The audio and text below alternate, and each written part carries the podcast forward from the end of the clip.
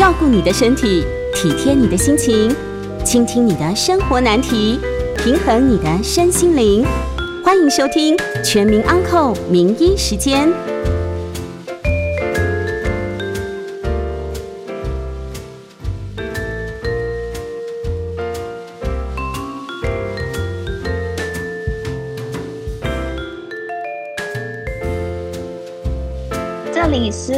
九八新闻台，欢迎收听每周一到五晚上八点播出的《全民安扣》节目。我是今天的主讲人，正心医院营养师陈韵婷。那我们今天呢，会在八点半过后接听大家的扣印有相关的问题，欢迎打电话进来。预告扣印的专线是零二八三六九三三九八。零二八三六九三三九八。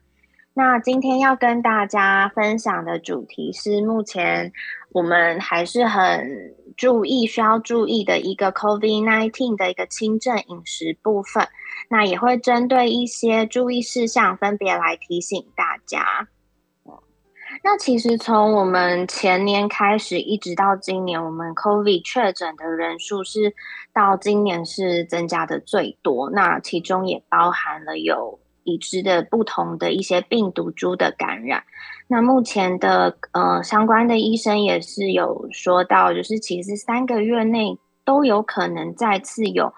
呃受到确诊病毒的这个感染。所以在这一段期间，我们要怎么样去增加自己的抵抗力，在饮食营养的部分要注意哪些的项目？那可以减少说，呃，预防。第一个是看看可不可以预防这个确诊病毒感染的一个呃罹患。那另外一个是说，如果我们真的不幸确诊之后，是不是可以借由营养的补充来减少这样子的症状或不舒服的情形？那在呃今年度有一篇新的一个 Nature 的杂志。呃，文献报告显示出，其实 COVID-19 的这个发生的一个致病原因，可能就是因为我们身体的一个自体免疫系统发生了一些影响，也就是它可能会攻击这个 COVID 的病毒，会攻击我们人体免疫系统当中的一个白血球细胞，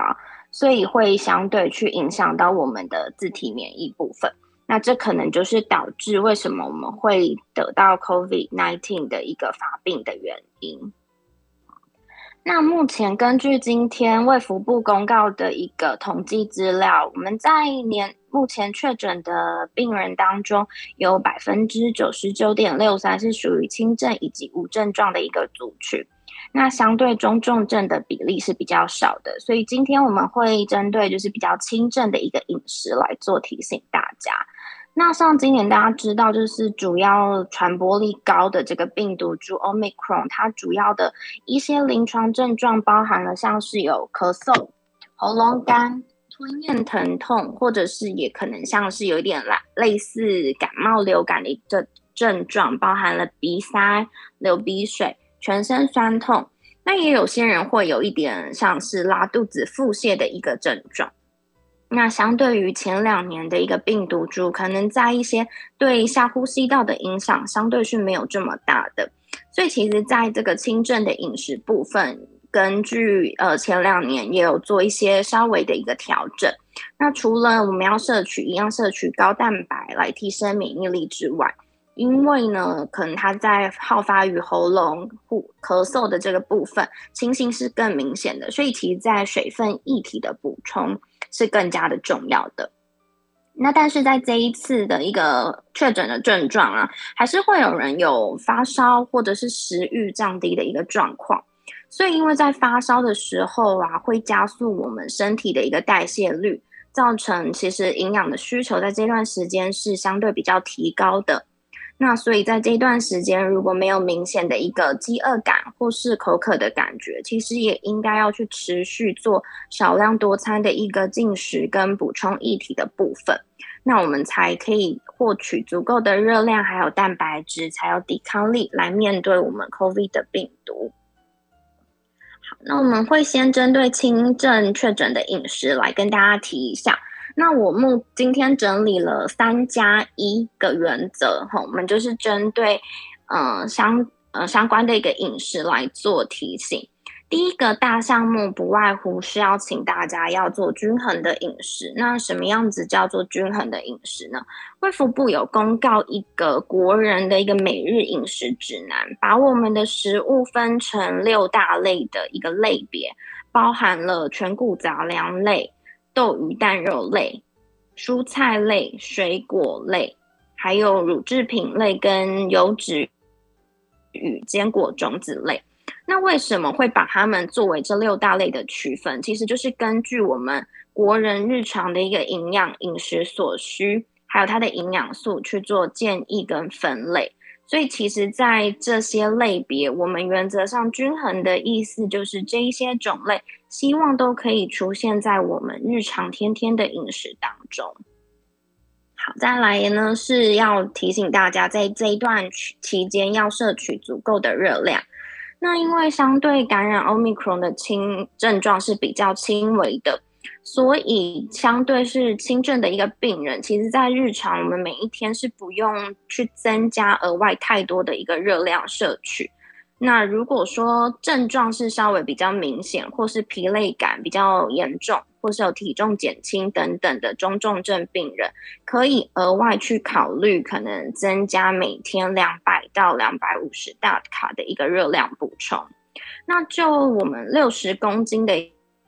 一个成年人来说，大概可以维持每天约摄取一千五百到两千大卡的热量，就其实就可以了。那在蛋白质的部分，我们会建议大家是要增加，相对比较增加我们蛋白质的摄取。那为什么呢？蛋白质其实在我们的体内负责了很多的一个功能。第一个包含就是它会建造啊、修补我们的这些细胞组织，然后也会构成我们血液当中的一个白蛋白、蛋白质的部分。那另外，它也会帮助我们吃进去的各项营养素的一个运输。所以呢，在这一段期间，其实补充比较高的一个蛋白质，才可以避免肌肉的流失。那也可以增加我们的免疫力。那因为病毒在这一段期间，其实是会触发我们体内免疫系统的这个发产生发炎因子。所以在足够的蛋白质相对比较高，它也是针对我们的一个上皮。细胞、肺部的一个上皮细胞，还有呼吸道黏膜细胞的一个修补的关键原料。那摄取足够的话，我们也可以增加可能这一段时间的复原的速度，还有我们如果呃是确诊之后的一个恢复期的一个营养。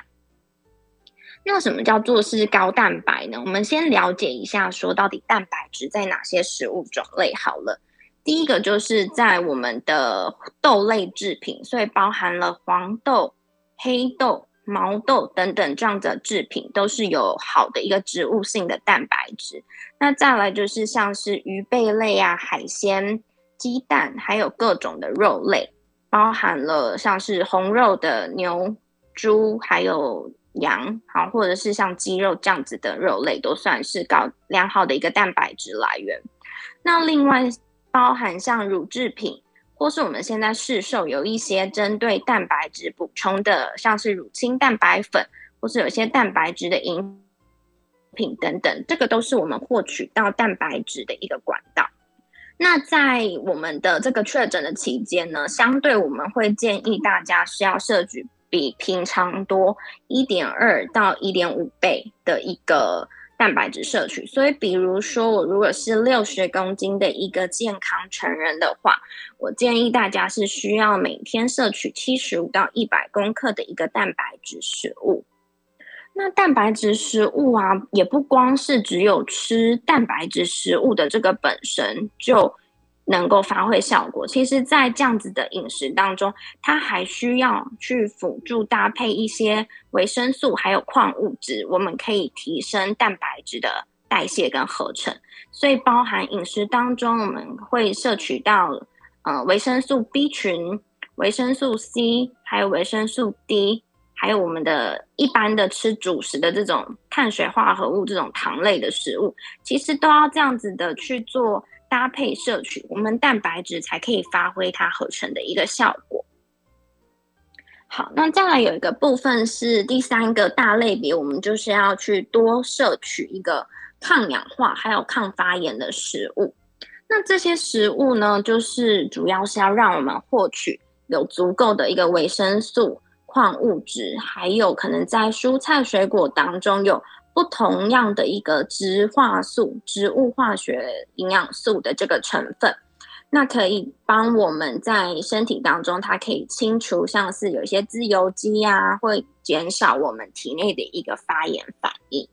那这些食物呢，我们简单可以让大家。记一下，就是在不同的蔬菜水果，它其实有各种不同的颜色嘛。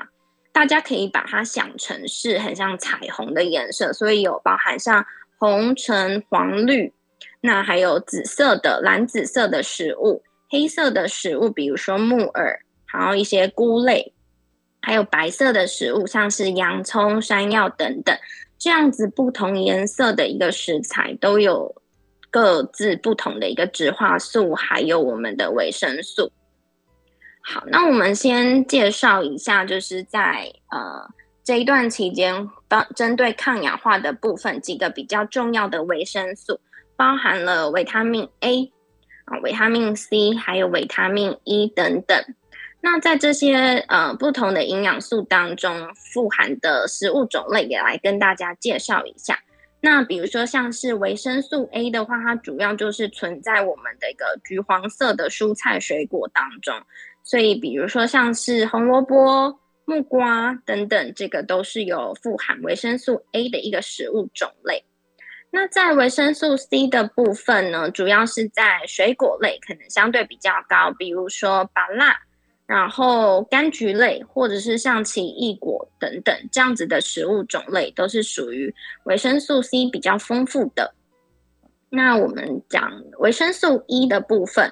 它的一个好的效果是，除了它可以清除自由基，那也增强免疫力之外，它还有另外一个功能，是可以预防我们细胞的一个老化。那所以就可以延缓我们整个身体啊细胞器官功能的一个衰退。那这些食富含的食物种类包含了有像坚果类，像芝麻、葵瓜子等等，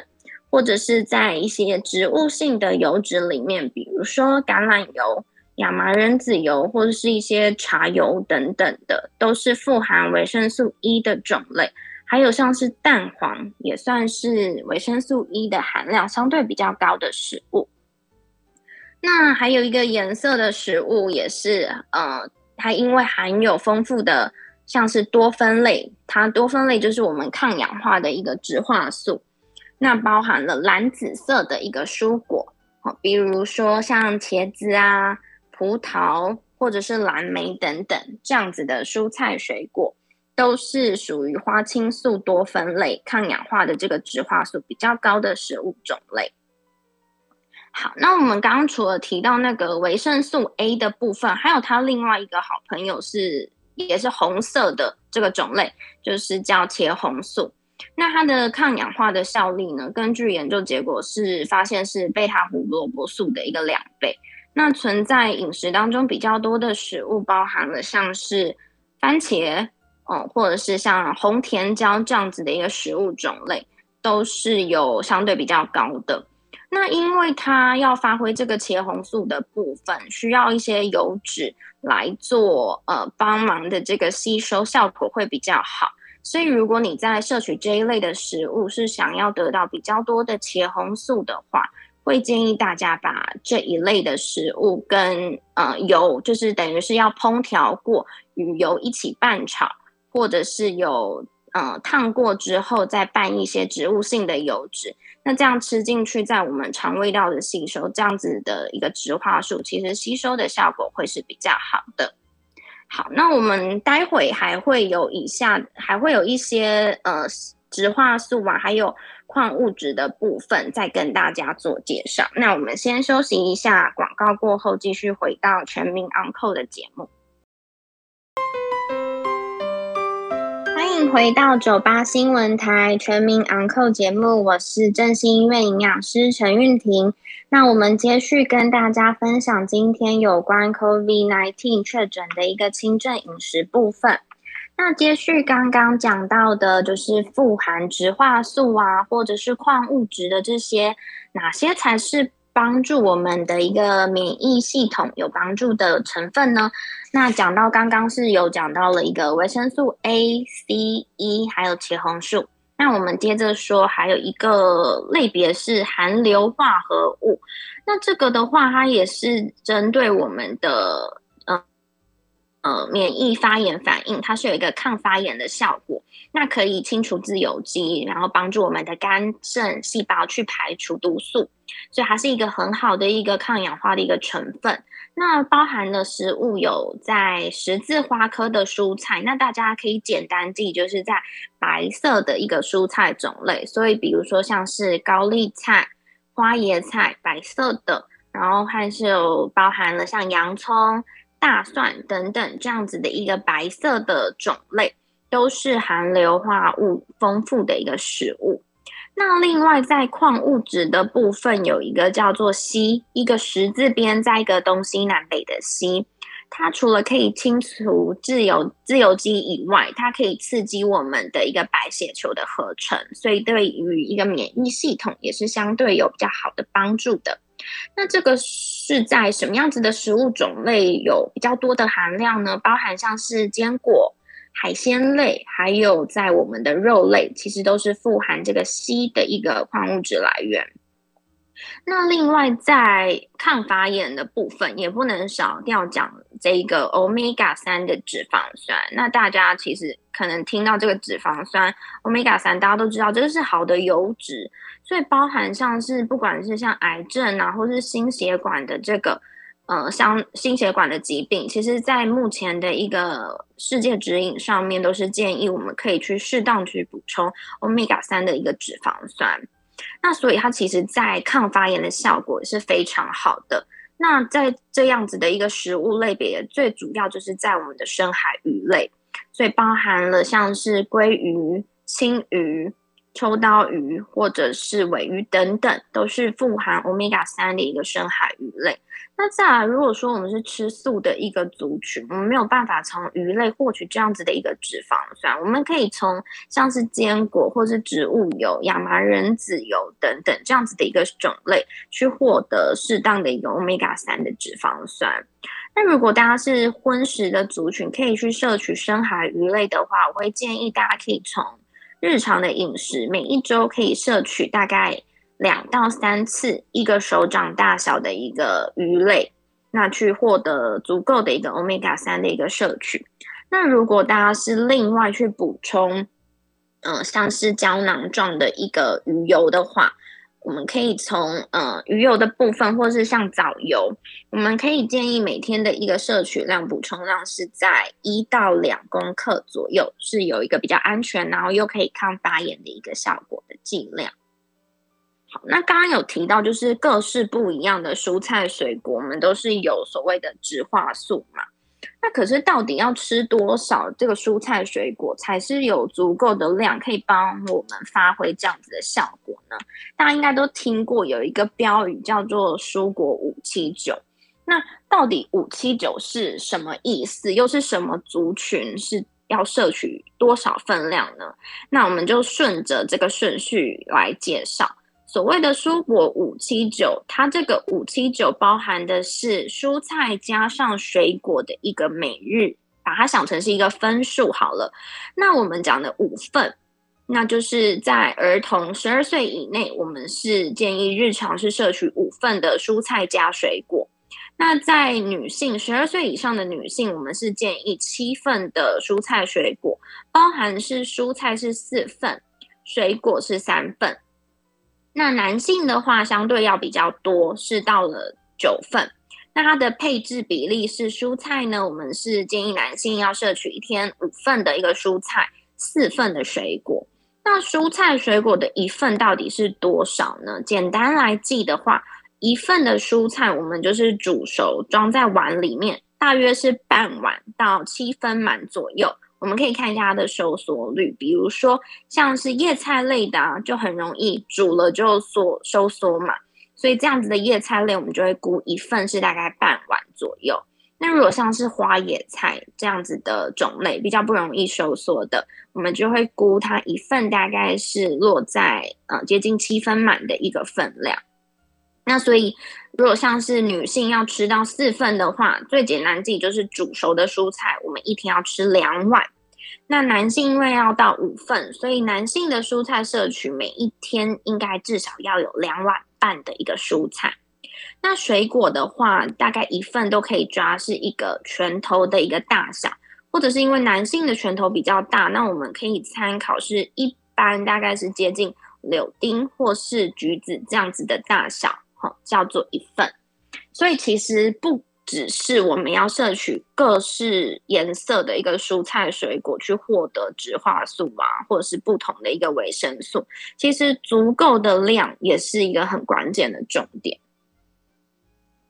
好，那再来的话有两个比较特别，是在这一段期间，嗯，目前的文献有做了一些可能针对我们 COVID-19 啊，或者是一个呼吸道的一个。营养免疫的部分有两个是比较建议大家可以在这个确诊的期间可以去做补充的，包含像包含了两个就是维生素 D，还有我们等一下会先提到的锌。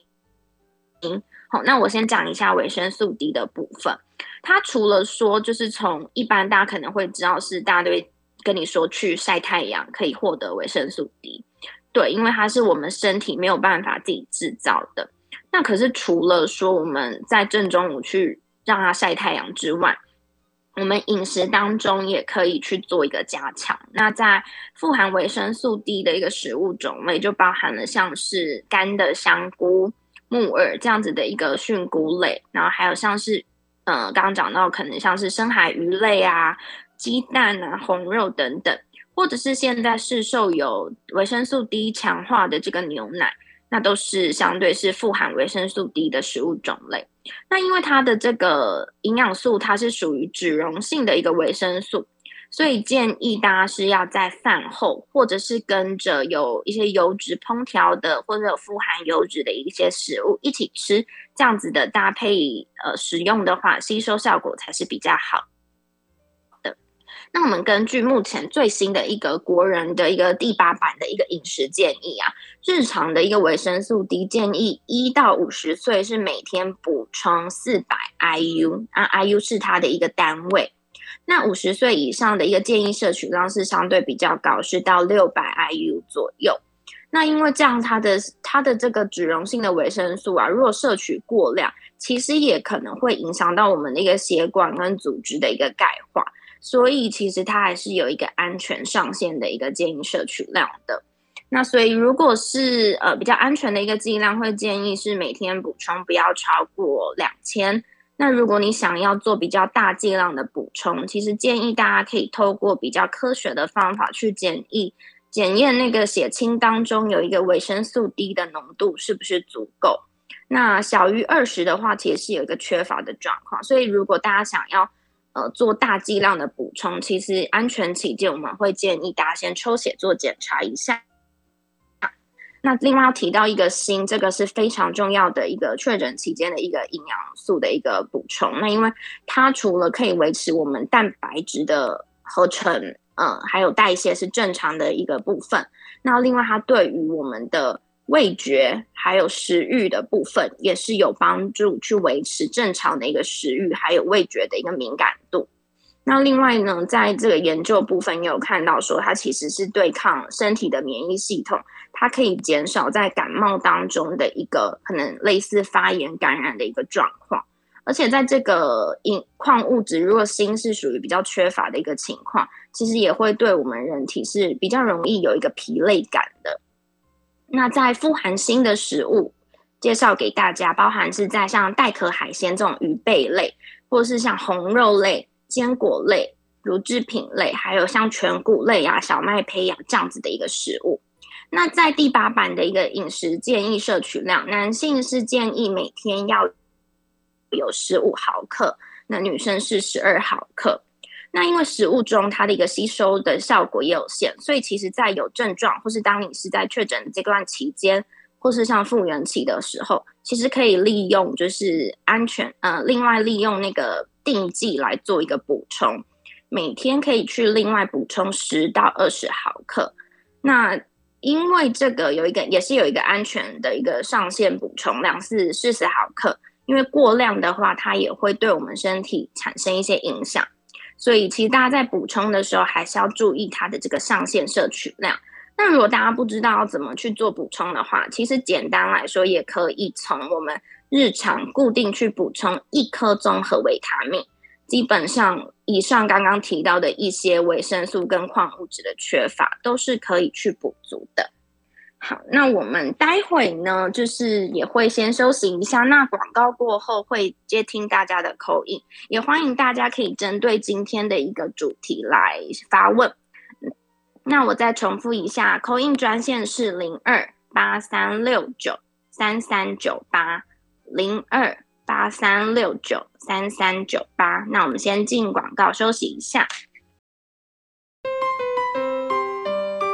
欢迎回到九八新闻台全民安扣节目，我是振兴医院营养师。那接下来我们会开始接听听众朋友的 call in 电话，再重复一次 call in 的号码是零二八三六九三三九八零二八三六九三三九八。那我们线上有两位朋友要来做 call in，我们先请第一位林先生，你好。喂，营养师您好，我有以下三个问题想请教您哈。呃，由于这个确诊期间呢、啊，有些的朋友也会想要补充一些益生菌啊，可是我知道的是说。是这个益生菌，呃，随着它的厂牌不一样，啊，有些加的有包埋技术，有些的没有，啊，有些人说要在饭后吃，比较不会被这个太高的胃酸把这个菌给杀掉，啊，想说请教一下，不知道你该怎怎么看这个事情啊？啊，第二个问题是啊，哎，啊，我们都知道，如果有肾脏病的病友，他们在吃一些蔬菜的时候，很有可能都会用这个。水先穿烫过，把蔬菜里面的钾离子先排掉一些些。可是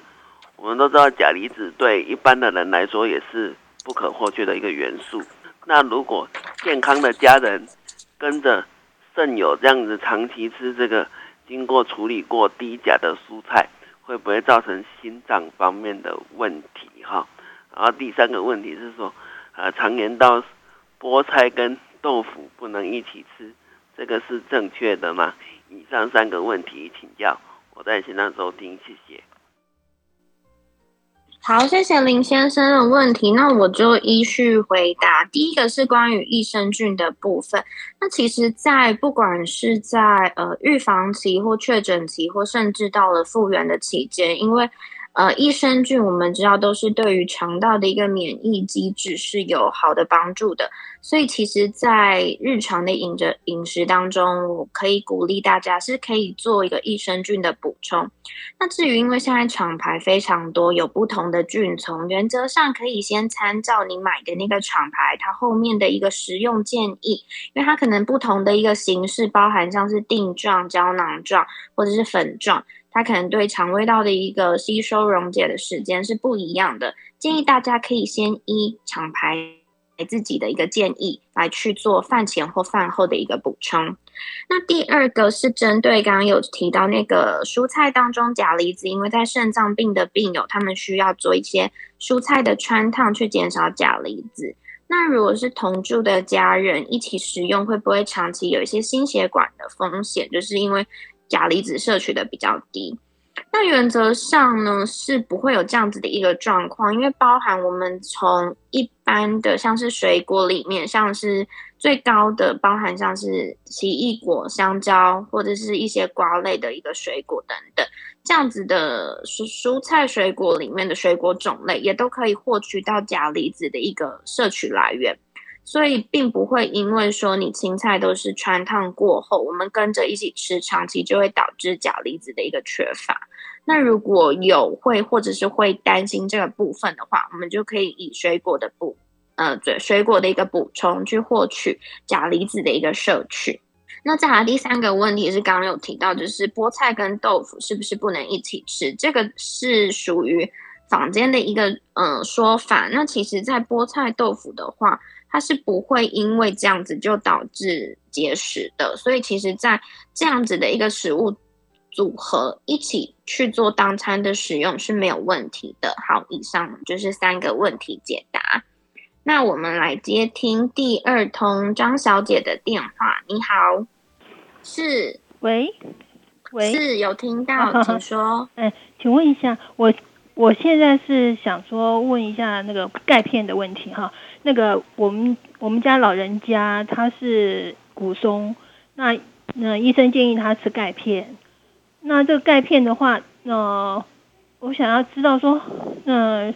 钙片的，因为有有有的说法是说饭前吃，有的说法是要饭后吃，这个基准点是在哪里？有的还有很多随饭一起吃。这我是第一个有关钙片的第一个问题。那第二个钙片的问题就是那个有有讲到什么吸收率？那吸收率的话，跟那个钙钙的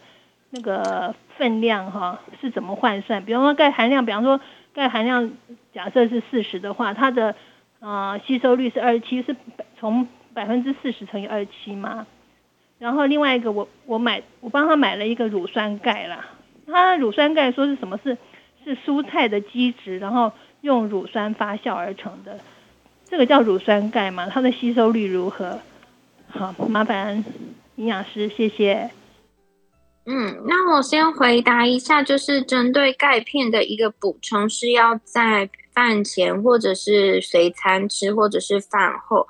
那原则上，在钙片的挑选，我们有分成，呃，我就跟着第二题综合一起回答。我们在钙片的部分有分成两种大类别，第一个是从天然的东西去做萃取的，所以包含像海藻钙啊，或者是。嗯，一些鱼贝类的那种牛奶钙等等，这个是属于天然的一个来源。那像是一另外有一大类是属于合成的钙，包含常见的像有柠檬酸钙、碳酸钙、螯合钙等等这样子的一个钙片的种类，就是它来源是不一样的。那在这种钙质的一个补充啊，它因为它的一个。定就是来源不同，所以叫包含像是海藻钙跟螯合钙或者是碳酸钙，它的吸收率就是不一样的。那你如果想要了解吸收率的部分，可以呃可以大概上网查一下，可能有一些表格整理的比较清楚。那原则上就是像你刚刚提到的，是用这一颗的剂量，比如说一颗钙可能有两百毫克，去乘以它不同的一个吸收率，比如说大概会落在百分之三十到四十左右，是用这样子去做相乘，然后去看它的一个呃实际上的一个吸收率是怎么样子的量。那在嗯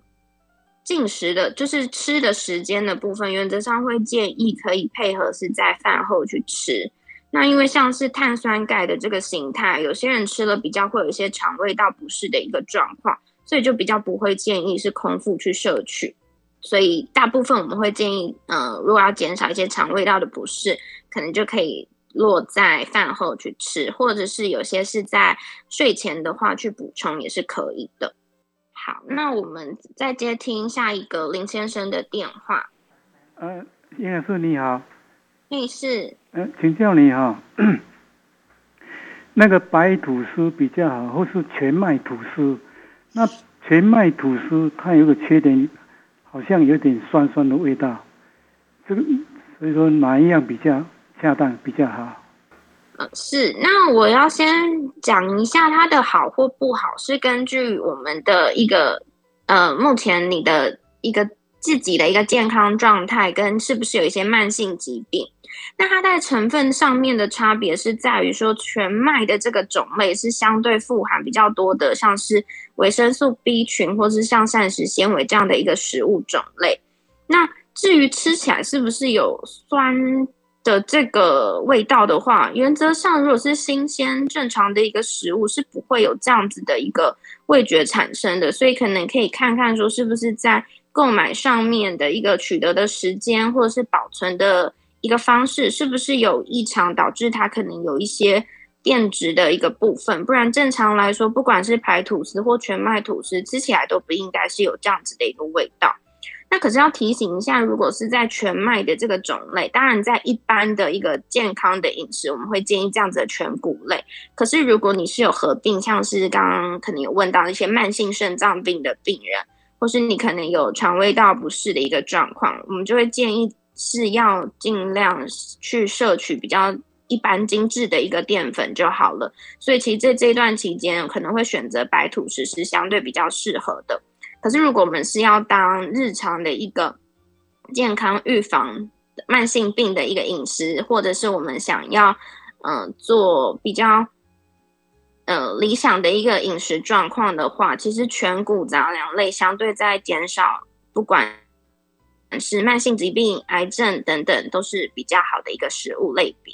好，那我要接着补充刚刚没有讲到的一个 COVID-19 确诊的一个饮食的议题补充，因为我刚刚提到，就是说在这一次的一个 Omicron 的症状是出现在喉咙的喉，可能像是喉咙疼痛啊。或是口干的一个状况比较明显的，所以我们在液体的补充是真的是相对比较重要的。那最简单的话，我们可以用自己的体重去乘以四十到五四十五 CC，也就是说，如果我今天是六十公斤的一个健康成人，我每天至少需要摄取两千四到两千七百毫升的一个液体补充。那最好的话，可以用一般的白开水，或者是比较可以用。呃，自制水果水的部分，比如说，我们可以用果汁加上水，用一比三的这个比例去做一个自制居家的一个口服电解质液的补充。那原则上，在这个水分的补充啊，比较正确的一个方式，那也可以预防脱水的话，会建议大家是用少量多次的一个时间点去做补充，就把它想象成浇花的原理。如果我们一次喝了大量，我们把水就这样浇下去了，那可能相对我们只吸收一部分，剩下很多的水分就流失出来了。那如果我们是少量多次，每次去把它补充一些些，补充一些些，其实吸收的一个效果是比较好的。那所以除了少量多次之外，我们可以比如说在睡觉前的时候，我们就可以在床边摆一杯水，或者其他一些补充液体。可以在半夜醒来的时候，或是早上醒来的时候，就可以先去做一个液体的补充。好，那我们待会的话会也会再继续接听大家的 call in。那 call in 专线再重复一下是零二八三六九三三九八零二八三六九三三九八。那我们先休息一下。欢迎回到九八新闻台全民安扣节目，我是振兴医院营养师陈韵婷。那我们接下来也是可以继也会继续接听听电话，所以有问题的人都欢迎可以扣印进来。再重复一下扣印的号码是零二八三六九三三九八。那我们刚刚延续一下，就是除了液体补充，在我们确诊的饮食液体补充要足够之外。如果是有一些特殊情况的时候，我们要怎么做？呃，饮食上的调整呢？比如说，可能在这一波的疫情，很多人都是呃，会比较有一点吞咽，会有一些异物感啊，觉得卡卡怪怪不舒服的状况，或者是严重一点，可能会有呛咳、吞咽困难的一个情形。那在这一段期间呢，为了搭配符合我们刚刚讲到的原则，要有高蛋白的一个摄取，所以在吞咽感到不舒服的一个情况之下，我们可以选择以下的一个食物种类，包含了像是豆花，或者是像鸡蛋豆腐、蒸蛋、优格、布丁这样子的一个食物种类。那在液体的部分，因为有些人直接喝水可能会容易呛到，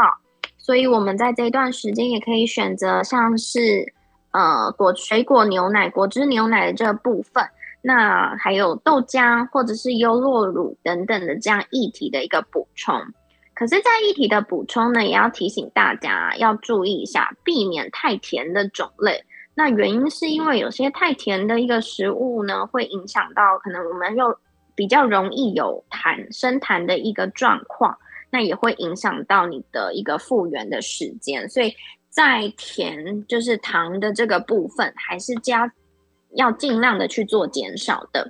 那另外，由于像是其实高糖或者是高油的一个饮食啊，都是对于我们的一个发体内的发炎反应是会加剧体内的一个发炎反应的。所以在这一段期间呢，虽然大家可能在确诊的时间都是在待在家里的。可是或是防疫旅馆，但是我们要特别注意，我们这段时间呢，一些加工的一个食品啊、零食啊、精致的一些糕饼甜点类，还是需要做控制。那比如说像是可能在糕饼类，我们都会使用到一些饱和的脂肪，包含像奶油啊、烤酥油等等，那也都会额外加上这个精制糖。那这样子啊，高糖跟高油的一个食物的摄取，是会增加我们的发炎反应，所以可能会让我们目本来就已经是身体是处于一个发炎的这个状态，康复的速度就会比较慢。那另外像是一些零食饼干，可能它都是属于高钠的一个食物，也会造成更容易觉得口渴的感觉。所以其实这样子的一个零食类，在这一段感染的期间，还是建议大家应该减少去摄取的。那如果有一些族群是可能有味觉或者是嗅觉改变的时候，有什么可以做调整的呢？中呢是有呃相对就是喝起来饮料是有一个酸味或苦味的话。可以适度的去加入一些糖分做调整，可是，在针对我们糖尿病的一个族群，大家要注意，就是要避免这样子的一个含糖的饮料的摄取，因为在这一段期间，虽然说复原的饮食或者确诊的饮食也很重要，可是本身自身的一个慢性疾病的控制也是非常重要的。好，那如果说尝起来食物是没有味道的时候，我们可以加一些柠檬或是一些天然的辛香料来增加食物的风味。那这个时候也可以去做刚刚提到那个额外补充锌、靛的这个部分。好，那在复原期的话，第一个就是先也是维持就是我们的均衡饮食。那可以参考有一个叫做呃地中海饮食的部分，我们可以尽量多去摄取全谷类、白肉类、海鲜呐、鱼类或是豆制品等等。那在蔬菜水果的部分要摄取足够，也是因为在纤维啊，还有我们足够的一个水分摄取，都是对于我们肠道的一个菌丛平衡是有帮助的。那一旦我们的肠道系统稳定之后，也对我们的自体免疫还有复原的情况可以更加的理想。那因为这段时间如果是复原期的饮食，我们就不用再额外摄取太高量的热呃太多的热量或是蛋白质。那建议的一个摄取量，大家也可以上网参考。目前卫福部有一个公告的我的餐盘的一个建议摄取量，还有我们各式的蔬菜水果去多去增加补充。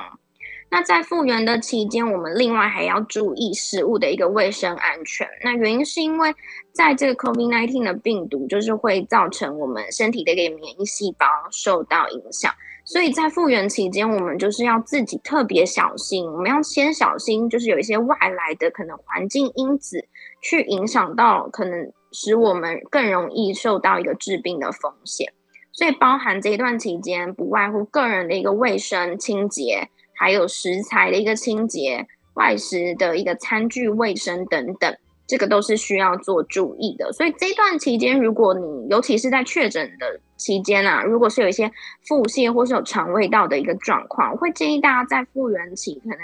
近两周到一个月，或最近三个月，会建议大家先减少生食的一个部分，也是相对减少说我们再有一些额外的病菌去侵犯到肠胃道，影响到我们整体的一个免疫防御的一个机制。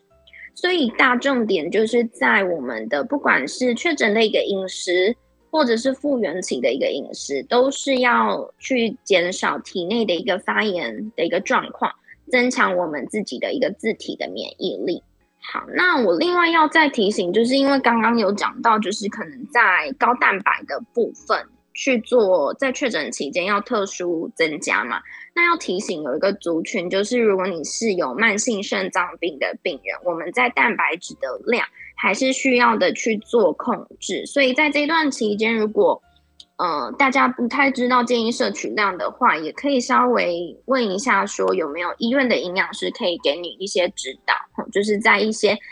蛋白质的摄取量还是需要做提醒的。那另外可能在一些益营养品的补充。这一段期间有一些营养浓缩液的补充，比如说像是有些人会想说喝鸡精啊、人参饮啊这种来补气，因为可能确诊要康复要补气。那其实这样子的一个浓缩的补充品都不是那么适合有慢性肾脏病的病人。那刚刚也有提到，就是在糖类的部分，在针对糖尿病的族群，我们在水果果汁的一个摄取也是需要特别去做注意的。那我另外再提醒一个族群是有在服用心血管疾病呃的那个抗凝血剂的病人，因为刚刚有提到说可能鱼油的补充是好的，那可是如果你有在服用抗凝血剂的话，我们在鱼油的一个摄取补充上面也是需要做注意的。好，那我们今天就是针对呃疫情期间这个确诊轻症的饮食，有做一些简单的介绍，跟三加一的一个饮食原则。那就希望大家今天听了之后，可以针对自己的一个抵抗力、自体免疫力，可以更加的呃加强这个部分。那让我们都可以好好的度过、健康的度过这一段疫情的期间。那今天的节目就到这里。那我是正心医院营养师陈韵婷，非常谢谢大家今天的收听，那我们下次再见。